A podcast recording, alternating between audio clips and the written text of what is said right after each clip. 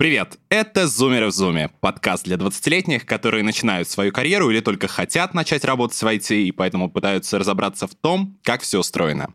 С вами Дмитрий Чумов, я руковожу направлением развития бренда работодателя IT-компании «Крок», и сегодня мы поговорим про выбор компании мечты —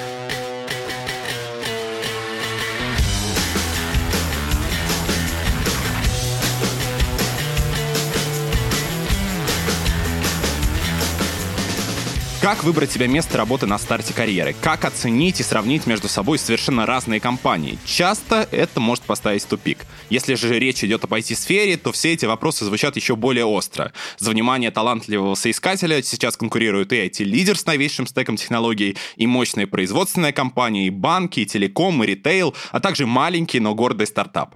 По данным исследования IT-бренд от Хабра и Капси, разница между лидерами в рейтинге самых привлекательных компаний зачастую составляет десятки десятой доли процента. Как в спорте, доли секунды отделяют золото от серебра.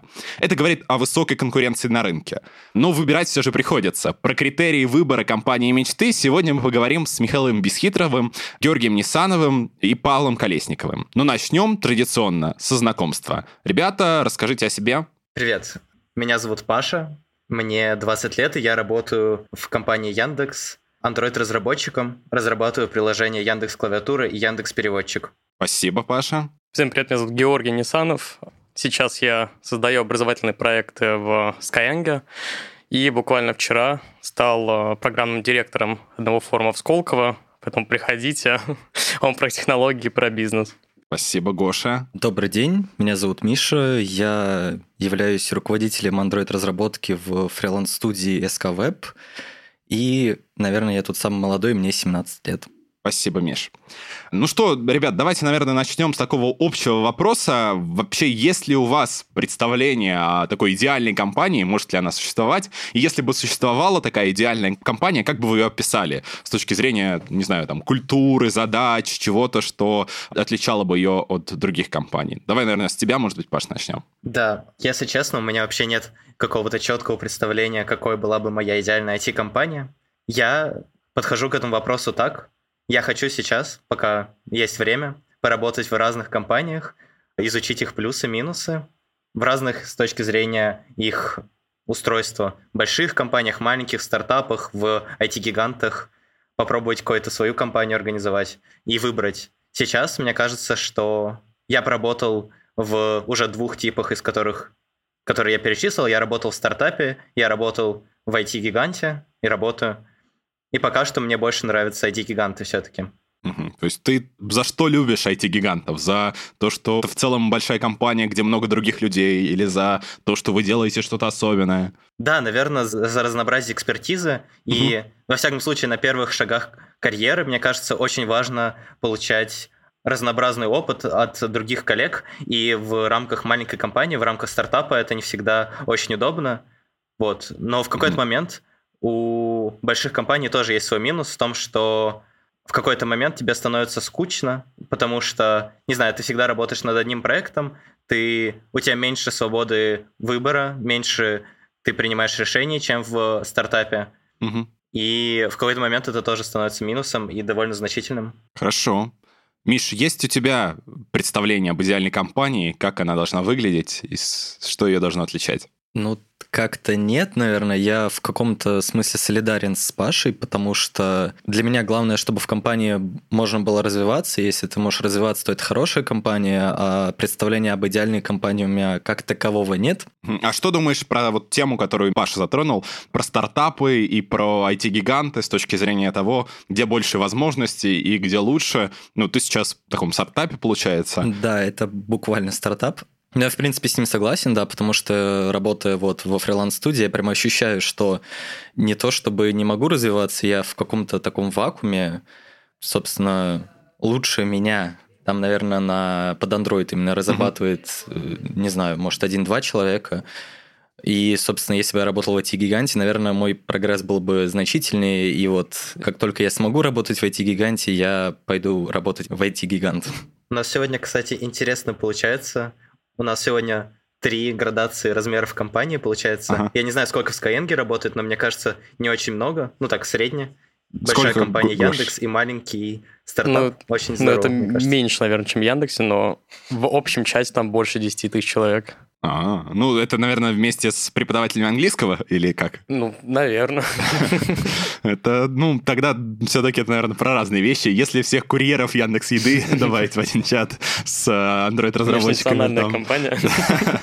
это в этом смысле, конечно, да. Размер будет э, тоже э, внушительным. Гош, на твой взгляд, чем должна идеальная компания обладать? Может ли она существовать в целом, да? И что для тебя здесь важно? Идеальная компания там, где есть ты, ладно, что. А если мы говорим, в принципе, я вот я больше про идеи, про смыслы, Ага. и компания, где вот хорошо развита вот эта история с миссией, с принципами, с идеологией компании, но не в формате там патриотизма и так далее, а вот в формате прям про что мы, зачем мы, куда мы движемся. Вот если в компании хорошо развита эта история, то в этой компании приятно расти. Та компания, которая, не знаю, там, говорит про самодоходность, например, и так далее, и так далее, мне кажется, вот, это- вот там надо оставаться. Мгм. То есть важно, чтобы была миссия, были ценности. Ну, не, не совсем. Ну, и да, и нет. Важно, чтобы компания знала, куда шла, Мгм. и направляла за собой в нужном векторе сотрудников за ними, чтобы был постоянный рост. Вот это, наверное, ключевой фактор. А как это понять? То есть как вот э, на старте, да, когда ты еще не внутри, да, когда ты не понимаешь какие-то особенности, не знаю, корпоративной культуры, там, да, общения. Э, Там на сайте, наверное, у всех компаний есть, мы там стремимся делать мир лучше, развивать его в разных формулировках. Как вот начинающему специалисту, который только недавно выпустился, или студенту, понять, что вот в этой компании такое есть? А, ну еще забыл сказать про бирюзу, конечно же. А, то есть должна Но- быть бирюзовой организацией, да? Да.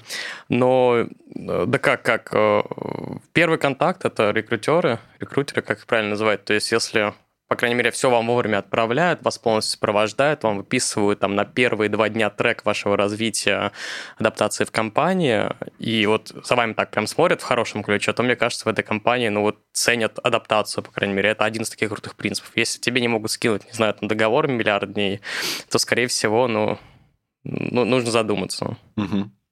Первый контакт решает. Кстати, интересно, когда я устраивался в Яндекс, меня устраивали, по-моему, полтора месяца. Прошло с времени первого собеседования до выхода на работу, и мне действительно очень долго высылали контракт, хотя, честно говоря, я бы не сказал, что в Яндексе плохо организована адаптация или плохо организована Ну, я сейчас А, немного не согласен с тобой. Да, я, я тебя понял, я просто говорю про то, что не с момента первого собеседования, а вот когда тебе уже дали офер, и вот тебя оформляют. Вот с этого М, момента. да-да. Если тебя с этого момента полтора месяца оформляют, ну, ну, не знаю, не думаю, что Яндекс так прям затягивает. Я знаю, что у Яндекса Да. очень много этапов. Мгм. Но мы с вами каких-то все равно говорим таких пока еще м, таких очень воздушных категориях. Вот там мне хочется идти в крупную компанию или все-таки в стартап, или вот там должна быть миссия или нет. И там, я думаю, что часть ребят, которые нас сейчас слушают, они такие думают, ну, как бы заелись там в своих этих каких-то модных компаниях айтишных. Вот у нас тут выбор простой, либо стажировка оплачиваемая, либо стажировка неоплачиваемая. И как бы вот все критерии выбора сводятся обычно к этому. Важны ли деньги для вас вообще, да, стоит ли на них об- обращать внимание, или если там вот у компании, как ты считаешь, Гош, есть такая миссия, она ведет за собой сотрудников, то можно, в принципе, прийти и там пару месяцев поработать за идею, которую компания транслирует. Это кому вопрос? Ну, начнем давай с тебя, ты же Ну, за идею топил. Ну, за идею бесконечно, разумеется, тоже работа не получится. Но почему же? Если ты в начале своего карьерного пути, скорее всего, тебе не нужно гнаться за бабками, потому что, ну, редко, когда случается то, что тебе дают сразу же, ну, например, там, фикс 60 тысяч, ну, грубо говоря. В этом случае нужно смотреть, с какими знаниями ты придешь, с какими знаниями ты уйдешь оттуда. Вот это, мне кажется, ключевой фактор. То есть, если тебе прям объяснят, что ты будешь делать, ты примерно выстроишь, чему ты научишься и там, как ты станешь дороже на рынке. Вот это важно, мне кажется. Мгм. Паш, что Да, думаешь кстати, относительно... Смешно. Я когда, Да. когда услышал твой вопрос, я хотел ответить, что, ну, конечно, деньги это важно, а потом вспомнил, что я сам работал бесплатно в Кроке. Да, и, наверное, я соглашусь с Гошей, что очень важно на самом деле э, учитывать на каком-то этапе своего развития, если это самый начальный этап, какой был у меня, например, когда я стажировался в Кроке, то, наверное, не стоит действительно ожидать, что тебе будут платить или что тебе будут платить много. И, наверное, стоит пойти действительно за идею, за какой-то опыт. Но мне кажется, что важно в какой-то момент перестать э, ходить на работу бесплатно перестать ходить на работу за маленькие деньги и обращать на это внимание, уметь себя оценить. Ну, вот мы уже, кстати, к первому тезису подошли, то, что все-таки вот, э, капитал личности, вот эти компетенции сначала надо накопить. Да. Угу, угу. Ну да, да. Ну тут сразу, перед тем, как Миша свое мнение выскажет, то в топ такой сделаю, что, Паш, ты все-таки в Кроке даже не стажировался, ты практику проходил, когда еще был школьником. В этом смысле ну, да, да, да. стажировки да. у нас оплачиваются. Миш, а что касается тебя? Для тебя вот в рамках работы сейчас в фриланс-студии, там, это было выбором, потому что это понятный трек с точки зрения того, что, ну, понятно, да, фриланс он оплачивается, там, да, и там на копишь опыта, получается, сразу конвертируешь его и в заработок, и можешь оценить там заказы, да, сколько что стоит. Или это вот так сложились обстоятельства? Ну и да, и нет, потому что как я попал, собственно, в студию, мне написал то ли Вадим, которого ты знаешь, то ли Эмиль, которого ты тоже знаешь. И кто-то из них сказал, давай к нам в студию. Я сказал, хорошо, но потом я так подумал, подумал и решил, что это очень хороший вариант в том плане, что я, я тоже топлю за то, что надо идти туда, где ты получишь знания. И я понимал, что на фрилансе я получу и знания, и деньги, и, и хоть какие-то. Угу. Как бы вообще очень неплохой вариант, особенно если учесть, что это стартап, и в будущем, может быть, что-то будет еще круче. Собственно, я и согласен и с Гошей, и с Пашей, угу. вот, э, и полностью их поддерживаю. У тебя вообще такая позиция такая сегодня за, за все хорошее. Ты топишь. Да, я, У нас сегодня я, я такой человек. Дискуссия. Хорошо. А если говорить про то, кроме денег, да, вот мы уже озвучили там про миссию, про возможности для того, чтобы учиться, про, ну да, какие-то финансовые составляющие, да, в зависимости от этапа, на котором ты находишься. А на что еще обращать внимание? Как понять про компанию, на что посмотреть? Там, например, важно ли, чтобы была, если мы уже говорим такое полноценной работе, например, для вас, да, э, медицинская страховка, ДМС, или это такие уже какие-то такие факторы, которые, ну, такие, ну, как бы, ну, есть и есть. Там, не знаю, важно ли, чтобы в компании было питание бесплатное, да, за счет компании? Или это тоже все уже побочное? Слушай, ну тут, наверное, забыл, как это правило называется, но, знаешь, например, когда ты вот выбираешь какой-нибудь курс образовательный, uh-huh. ты там смотришь много-много аналогов, и ты видишь, что, что у всех примерно УТП одинаковые. Но ты полюбас заметишь, если... УТП — это уникальное торговое предложение, да? Да, да, ну, короче, ценность, которую они транслируют. Однако, если ты посмотришь на какого-то конкурента, и у него этого не написано, скорее всего, ты к нему будешь хуже относиться, потому что, ну, блин, у всех есть, а тут нет. Ну, скорее всего, тут так же. Если там в компании нет какой-то медицинской страховки, тебе платят в конвертах через рукопожатие, скорее всего, здесь вопросы. Паш, ты что думаешь на этот счет? Или, в принципе, там, если прикольные проекты, да, там, крутой продукт делает компания, ну, зарплата нормальная в рынке, то вот эти вот все льготы, бонусы, плюшечки, это от, отходит на второй план. Нет, не соглашусь, что это отходит на второй план, потому что, ну, начнем с того, что на самом деле все вот эти плюшечки, это неплохо конвертируется в деньги. Не знаю, условно, на бесплатном питании на работе, на медицине, на всем остальном, ты действительно можешь потратиться достаточно сильно. если компания тебе заранее это предоставляет, это просто какая-то прибавка к твоей зарплате. И мне uh-huh. кажется, неплохо было бы рассуждать об этом в таких терминах. Ну и в конце концов это просто значит, что компания ценит своих сотрудников, что она готова спонсировать их хорошее самочувствие и так далее, хорошее настроение. И, и компании важно, чтобы сотрудник остался в ней чтобы у компании было больше конкурентных преимуществ по сравнению с конкурентами на рынке, mm-hmm. и что это просто значит, что компания действительно хочет тебя как сотрудника, mm-hmm. и мне кажется, это важно понимать, когда ты работаешь. Mm-hmm. Миш, что ты думаешь? Обращаешь ли ты внимание на такое и вообще считаешь ли это важным или это все-таки такое побочное? Ну, поскольку я, по сути, это фрилансер, я, по сути-то, нигде не работаю. За uh-huh. идею вообще работаю.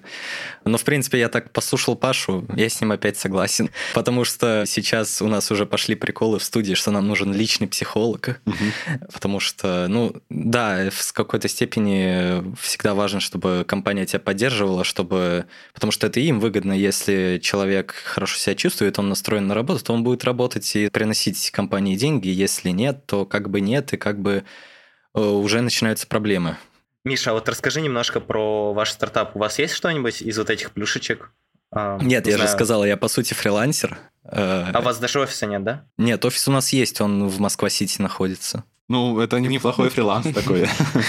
Не, ну на самом деле тоже здорово. Вот мне кажется, еще важно не просто там какие-то плюшки на работе, но еще и, например, хорошее положение, хороший офис, мне кажется, тоже очень да, большую да, роль да, играет. Полностью с тобой согласен. То есть, если бы, подожди, Паша, давай представим, что Яндекс находился бы где-нибудь, ну, извините меня, жители текстильщиков, если бы Яндекс находился где-нибудь в текстильщиках, то ты бы не стал бы там работать, сказал бы, ну нет, нет, ну как бы, ну текстили не поеду.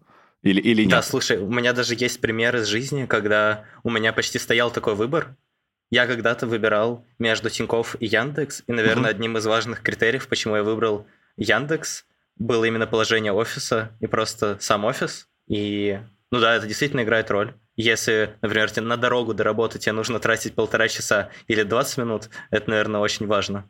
Угу. Мне кажется, вот, типа, если компания требует быть на месте где-то сейчас, мне кажется, это, это надо доходить, с этим надо бороться. Я вот принципиально не хочу никуда ездить, мне дома хорошо.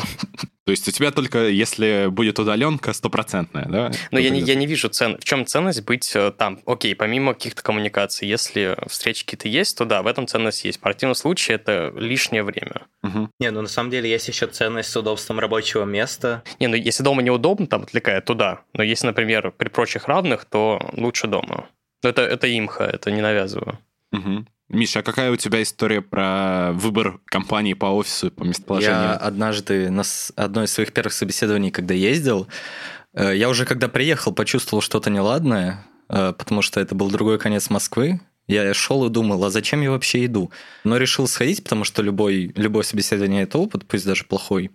И когда я пришел в офис, э, я опять подумал, зачем я сюда пришел, потому что офис – это вот примерно такое же помещение, коробочка маленькая, где каждый сидит на каждом, Потом я еще узнал, что нельзя удаленно работать, и вообще расстроился, ушел оттуда и больше никогда не возвращался. Собеседование ты в итоге прошел или ты Да, увидел? собеседование я прошел, мне сказали, приходите, я сказал, я не приду, и ушел. Че, вот это руководитель. Такой прямой ответ в лоб. Ну, надо было еще и про офис сразу рассказать. А ты же руководитель, да? Да, я руководитель. А вот если бы тебе предложили бы вот руководителем стартапа, пусть даже, знаешь, типа на акселерации где-нибудь, или Джун, но вот в Яндексе. При э, прочих равных. Учитывая, что я сижу на профункторе, в котором миллиард мемов про Яндекс, э, я ни за что не пойду в Яндекс. Потому что, не знаю, Яндекс меня вообще как-то не привлекает с тех пор, как я поучился в Яндекс лицее. Ну, смотри, не, мы сейчас, окей, давай не, давай mail. Тут а, тем более про нет. Да, ну мы как-то да, скатились, скатились, да, в конкретной компании. Меня побьют коллеги, из, э, которые занимаются брендом работодателей в, в этих компаниях, когда встретят, я чувствую. Вот, кстати, да, про... Ты уже, Миш, тему эту затронул, про то, на что вот обращать внимание, э, чтобы понять, что точно не стоит идти в эту компанию. Да, вот на собеседовании, при первом контакте, как Гош сказал. Какие для вас, есть ли такое, да, какие для вас, может быть, поинты, какие такие рэперные точки, точки в, там, в коммуникации, в взаимодействии, или, может быть, в том, в том, что написано на сайте компании, да, которые вам точно могут сказать, да, что вот, ну, как бы даже отвлекаться не стоит, да, увидел в вакансии это слово, да, как такое красная тряпка для быка. Есть ли такое, и вообще может ли это быть, или всем надо давать шанс и пробоваться? Вот у меня был кейс, прямо вот вспомнил, я не буду называть по имени, ой, по названию компании, на продукта звали mm-hmm. меня почему-то в декабре, все просыпаются резко, и там было таких два жестких красных флага. Первое, мне рекрутера, рекрутер, не знаю, как правильно, она мне позвонила пьяной. Как ты это понял? Она мне сказала, ну, я же шафе, но я не об этом. Я такой, окей. Это было в новогоднюю ночь или нет? Нет, нет, нет. нет. А, причем а, самое интересное, что, ну, все официально, зарплата очень хорошая, Речь идет о восьмизначных цифрах, ну что, но тем не менее. И вроде компания крупная. Второй красный флаг этой же компании, когда а, я разговаривал, ну вот уже на финале с руководителем, мы с ним договорились, там руки по зуму пожали, а потом мне звонит через час и говорит, слушай, ну ты же понимаешь, если там типа меня что-то не устроит, мы с тобой расходимся, и никто никому ничего не обязан, типа пацанский договор. Я такой, прости. Вот, если такое позволяют, то... Ну, с другой стороны, это До сих получается, если рекрутер может себе позволить в таком состоянии общаться, что получается просто очень гибко работает компания, что можно в, с любым настроем... Мне кажется, нет хорошей жизни. Ну, может быть. Паш, да, да ну, это какие-то такие критичные примеры. У меня, кстати, у меня не попадалось никогда такие рекрутеры, вот, но мне часто пишут рекрутеры, которые, например, не понимают специфики вакансии или того, кого они ищут на вакансию. Вот меня тоже такие, такое всегда смущает. А еще меня прям очень сильно раздражают, когда кидают какой-нибудь лендинг компании, и он просто отвратительно работает. Там, не знаю, какие-нибудь э, шакальные иконки, медленный сайт. И вот это меня всегда очень на Юкозе. Да, да, да, да, да.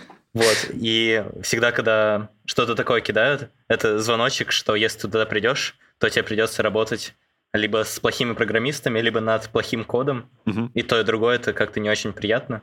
Ну, то есть, если рекрутер написал тебе и попутал Java и JavaScript, то все это как бы можно дальше с ним не общаться, я правильно понял? Или, или что? Ну, вообще, мне кажется, да. Ну, то есть, uh-huh. это очень странно, когда рекрутер просто не понимает, кого он ищет. Uh-huh. Я понимаю, что не все рекрутеры, наверное, имеют достаточно компетенции для того, чтобы там, понимать какие-то тонкости в выборе, ну, в должности, на которую они нанимают человека, но какие-то базовые вещи, наверное, стоит им понимать. Я uh-huh. не знаю, меня часто приходится задавать вопросы из разряда, на какую операционную систему вы ищете разработчика, потому что часто кидают вакансии просто мобильный разработчик, mm-hmm. и, там, не знаю, я под iOS не разрабатываю, а ищет под iOS. Понятно. В общем, это очень странно всегда бывает. Понятно. Миш? Ну, кстати, про мобильный разработчик не понял, потому что там же обычно кидают вакансию и кидают стек, который нужен, по крайней мере, у меня обычно так происходит. Так что я немного не понял, в чем претензия. Если там нет стека, то это вообще точно уже что-то сомнительное. Даже не знаешь, куда идешь и зачем идешь. Да, но в этом и дело, то, что кидает стек, а там стек iOS-разработчика, а у меня там на LinkedIn написано Android-разработчик большими буквами. Ну, тем не менее, Android это мобильный. Э, важен стек. Но не ну, суть. Ну, я и говорю, что стек кидают iOS полностью. Ну, это да, это уже, это, э, это да, это уже какие-то не смешные шутеечки пошли. Ну, тут код, там код, что не разберешь, что ли? Э, не знаю, ну, красных прям флагов нет, но... Ну, мы поняли уже размер офиса, то есть если меньше 8 метров комната, больше, вернее, не больше 8 метров, да, то как бы это точно. Нет. Ну да, как-то... Но нет, еще есть, э, я, по крайней мере, стараюсь искать Э, очень интересно иногда читать блоги компаний, угу. если они их ведут. И из них тоже можно что-нибудь интересное поузнавать. Допустим, из блога Skyeng я узнал, что у них работает 14-летний пацан. Угу. Собственно, это тоже, мне кажется, такой не то чтобы очень важный, но хорошо бы это сделать, посмотреть блог компании и узнать вообще про компанию, чем она живет, чем она занимается. Ну и цель компании это, естественно, тоже очень важно. Э, хотя иногда она может быть расплывчатой. Допустим, у Microsoft цель это дарить, грубо говоря, знания и опыт всему миру, при этом э, исходники у них все закрытые. Ну да, да. Но вот с точки зрения как раз целей и сфер бизнеса, э, интересно узнать ваше мнение. Э, там по-разному, да, люди относятся к каким-то таким э, спорным сферам, там, например, к табачной отрасли, да, к, алкогольной промышленности. Если бы вот вас позвали бы в такие компании, там, понятно, что там хороший наверняка оклад, хороший соцпакет, хорошие условия. Считаете ли вы важным для себя вот какой импакт, да, какой вклад компания делает в окружающую среду и стали бы работать в таких спорных отраслях, не знаю, делать э, мобильную разработку Паш для э, сайта в Даркнете э, какого-нибудь, где торгуют оружием, например, или еще чем-то таким? Да, слушай, классный вопрос. Мне кажется, что нет. Мне несколько раз предлагали разрабатывать сайты. Опять к вопросу о том, что рекрутеры промахиваются с э, вакансиями. Мне предлагали несколько раз пойти работать в МОСРУ, разрабатывать их сайт. Mm-hmm. Вот, и, не знаю, меня всегда смущают такие вакансии. Ну, не знаю, просто госкомпании как-то не лучший имидж, особенно mm-hmm. последнее время. Вот, и мне кажется, что, да, это действительно важно. Да, мне кажется, что я не пошел бы работать в табачную компанию, компанию, которая производит оружие, mm-hmm. потому что, ну, действительно, как-то, не знаю, извините за выражение, зашкварно работать в таких компаниях. Так, хорошо. Гош, что ты думаешь на этот счет? Пошел бы работать в э, такие спорные отрасли, неоднозначные? Ну, смотри, есть отрасли, а есть э, задачи, то есть э, деятельность. Ты угу. сейчас про что говоришь? Ну, нет, ты вот по своей стезе, условно, делать какой-то IT-курс в табачной компании. Там же как бы есть наверняка эти департаменты, есть обучение ну, внутри. Ну, здесь, повторюсь, спорно это когда что-то негативное или когда просто ну, не смежно? Ну вот, табачная отрасль, алкогольная отрасль, да, там а, оружейная, э, госкомпании, да, как мы выяснили. Для Паш, например, госы скорее там ну, такой спорная история. Я вот честно, я не кластеризирую, типа, ага. алкоголь. Нет, если это прям, конечно, что-то из ряда вон, то, разумеется, нет, но нормальный человек не посмотрит. Угу. А если мы говорим про, ну, там, алкоголь, табачка и так далее, ну, скорее нет, но не потому, что они там про вред здоровья, а потому что мне это лично неинтересно. Если там, например, они скажут, мы хотим запускать новый юнит ДПО для взрослых, как, mm-hmm. как бросить курить, я скажу, ну круто, но это не, вот не про меня. Вот. Ну, а там это будет и инновационное депо, как перейти с сигарет на там их на, на новый, новый гаджет. Ну, повторюсь, если они круто упакуют ценность в том, ага. что, типа, ребят, блин, вот бренд new идея, то да. Если, ну, по факту, типа, вот инновационный продукт, то вряд ли. Но, uh-huh. я, повторюсь, сейчас говорю про то, а что тебя драйвит. Uh-huh. лично. Миш, что думаешь? Ну, я как фрилансер видел всякое и делал всякое. Поэтому в каком-то смысле, да, я не пойду работать в государственную компанию, но в целом мне все равно. Главное, чтобы задачи были интересные. И вот, как сказал Гоша, меня самого это интересовало.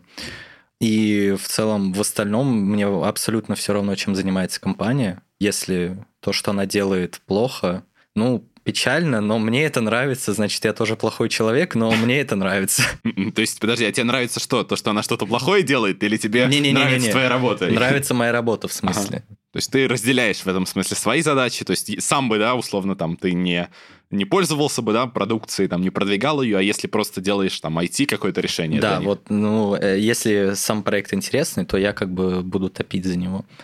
Но, опять же, если что-то типа там приложение для наркодилеров, то, опять же, нет.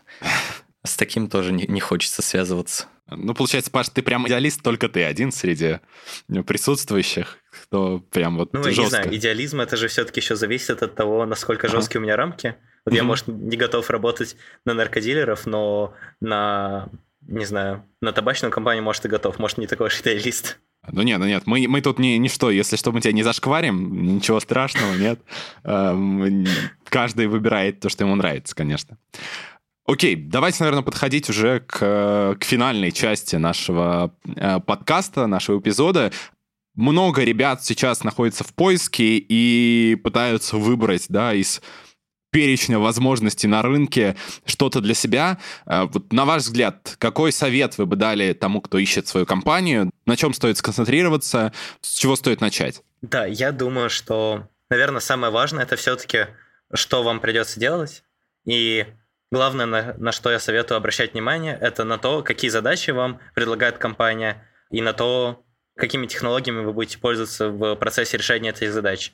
Если эти задачи и технологии вас устраивают, если вам они интересны, если вы хотите дальше развиваться в этом направлении, то я правда рекомендую идти в эту компанию, даже если у нее будут там, например, немного хуже условия по зарплате или хуже, не знаю, соцпакет, uh-huh. о котором мы тоже говорили. Вот, потому что если вам будет работать интересно, вы будете расти в своей профессии, вы будете прогрессировать, и просто за счет этого все недостатки, которые были изначально, зарплаты и так далее, они все покроются с лихвой, я думаю. Спасибо. Спасибо, Паш. Миша? Э, ну, мне кажется, очень важным является не бояться ходить на собеседование, потому что такая, как я посмотрел, распространенная проблема. Этого вообще не надо бояться, потому что собеседование, как я уже говорил, это опыт. Если плохое, то это тоже опыт, и это тоже очень ценно. Ну и элементарно, чем больше ты собеседований пройдешь, тем, больше ты будешь знать вообще о том, в какую сферу ты хочешь вкатиться, будешь знать, опять же, чем ты будешь заниматься, и вот, как говорил уже Паша, поймешь, чем ты хочешь заниматься, и, вероятно, будешь этим заниматься. Ну и, собственно, не бояться также говорить свои вопросы HR, потому что собеседование любое — это диалог, и задавать вопросы про компанию тоже очень важно, чтобы, опять же, понимать цель компании, то, чем она занимается, и какие перед ней стоят задачи. Спасибо. Какой совет? Ну, я понял, да. Первое, не бояться. Сильно я согласен здесь идти на собеседование, но не потому, что там типа вас завалят, потому что, ну, смиритесь с мыслью, что, скорее всего, от вас ничего такого крутого прям не ожидают, если вы в начале пути. Если хотите вдохновить, то вперед. А второе, очень важно Э, читать требования к вакансии, смотреть, что от вас ожидают, и не позволять навязывать что-то извне. То есть, э, иначе вы привыкнете просто поддакивать постоянно, и концепт э, с характером у вас выработается не скоро. Ну а третье, наверное, Сейчас оглядываясь назад, и вот если бы я бы начинал бы, то я бы посмотрел бы на крупные компании, то есть начинать с крупных, не потому что так хайп, потому что вы поймете, вот, скорее всего, как правильно делать. То есть я уверен, что Крок, Яндекс, Mail, Skyeng, они прям вот такие яркие примеры, как надо сопровождать сотрудника, его надо, не знаю, там, адаптировать и так далее. Чтобы у вас плохой опыт не ассоциировался с правильным опытом. Спасибо. Спасибо за интересный разговор. Мне кажется, получилась крутая дискуссия. Это были Зумеры Дзуми. Я Дмитрий Чумов. Подписывайтесь на нас, ставьте лайки на Яндекс Музыке и пишите отзывы впечатления нам в Apple подкасты. Услышимся!